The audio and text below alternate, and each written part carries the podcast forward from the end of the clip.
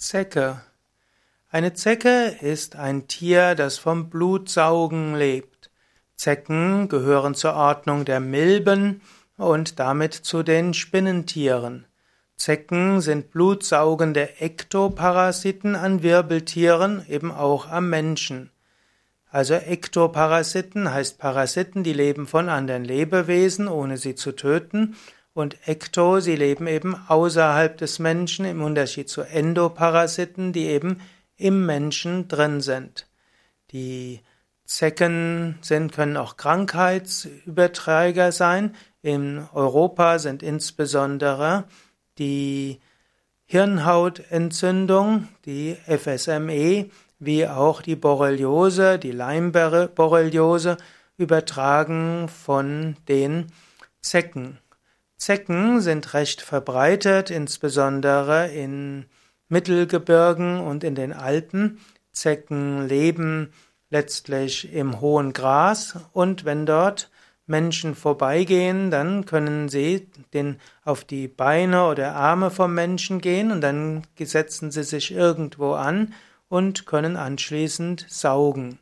Die Zecken normalerweise sind recht freundlich in den meisten, also wenn ein Zecken selbst nicht von Parasiten befallen ist oder Bakterien oder Viren, dann macht der Biss der Zecke herzlich wenig. Die Zecke gibt noch dazu eine Art Betäubungsmittel ab, so dass der Mensch es gar nicht merkt, dass eine Zecke an ihm ist. Und so kann eine Zecke sich vollsaugen, der Mensch merkt es nicht und idealerweise verschwindet die Zecke irgendwann und geht dann ihrer Wege.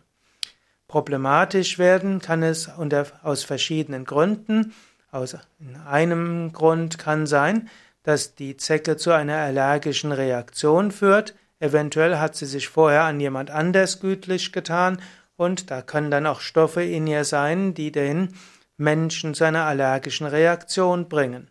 Aber viel schlimmer ist, dass die Zecke eben Borreliose übertragen kann und eben auch die Frühsommer-Meningoenzephalitis, also FSME. Und so ist zum Beispiel in Mitteleuropa die Borreliose mit die gefährlichste Infektionserkrankung. Denn Borreliose kann zu den verschiedensten Problemen führen, wenn Borreliose nicht zügig erkannt wird und mit Antibiotika behandelt wird, dann kann sie dazu führen, dass Gelenkerkrankungen entstehen, dass der Herzmuskel angegriffen wird, dass die Borrelien in die Nervenzellen gehen, dass es dann zu Lähmungen, Ausfallerscheinungen und auch zu Gehirnproblemen kommt.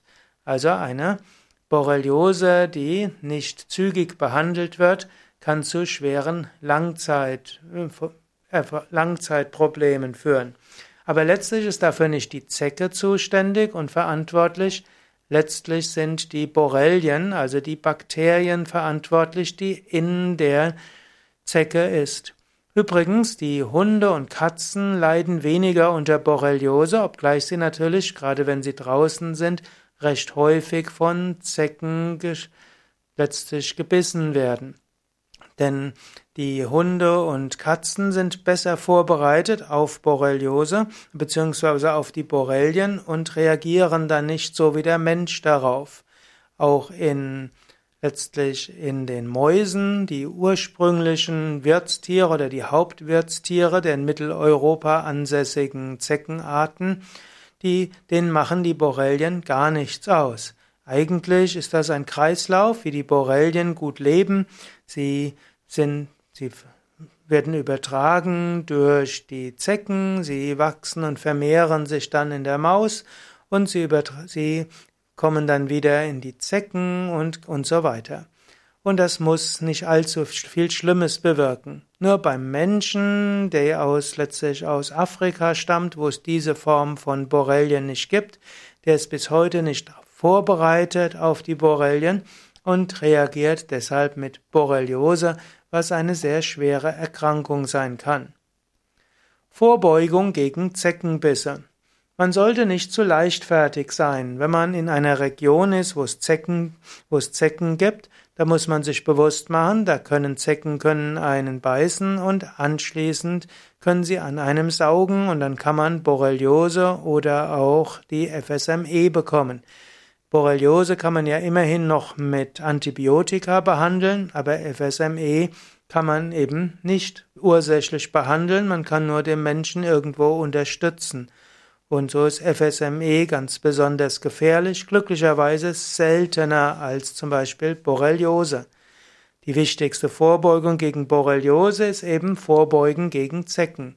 Und so sollte man nicht einfach barfuß oder auch mit unbekleideten Unterschenkeln durch das Gras hindurchgehen. Früher hatte man ja gedacht, dass die Zecken sich runterfallen lassen von Bäumen. Das ist wahrscheinlich einer der Mythen, die nicht stimmen. Hauptsächlich befinden sich die Zecken im hohen Gras, sie befinden sich auch im niedrigen Gras, sie befinden sich auch in Sträuchern und wenn man dort entlang geht, dann können die Zecken eben zuerst auf die Kleidung gehen und dann auf die Haut und dann kriechen sie nach oben irgendwo hin, um dort sich dann vollzusaugen.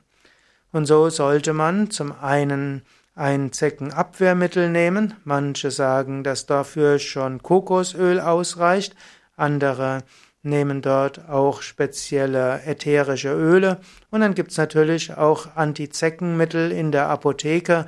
Der Apotheker kann einen typischerweise beraten, insbesondere welches Mittel in der Region die Zecken zuverlässig forthält. Da scheint es auch Unterschiede zu geben in den Zecken in unterschiedlichen Regionen. Deshalb ist die örtliche Apotheke meist die beste Anlaufstelle um sicher zu wissen, welches Mittel die Zecken weghält.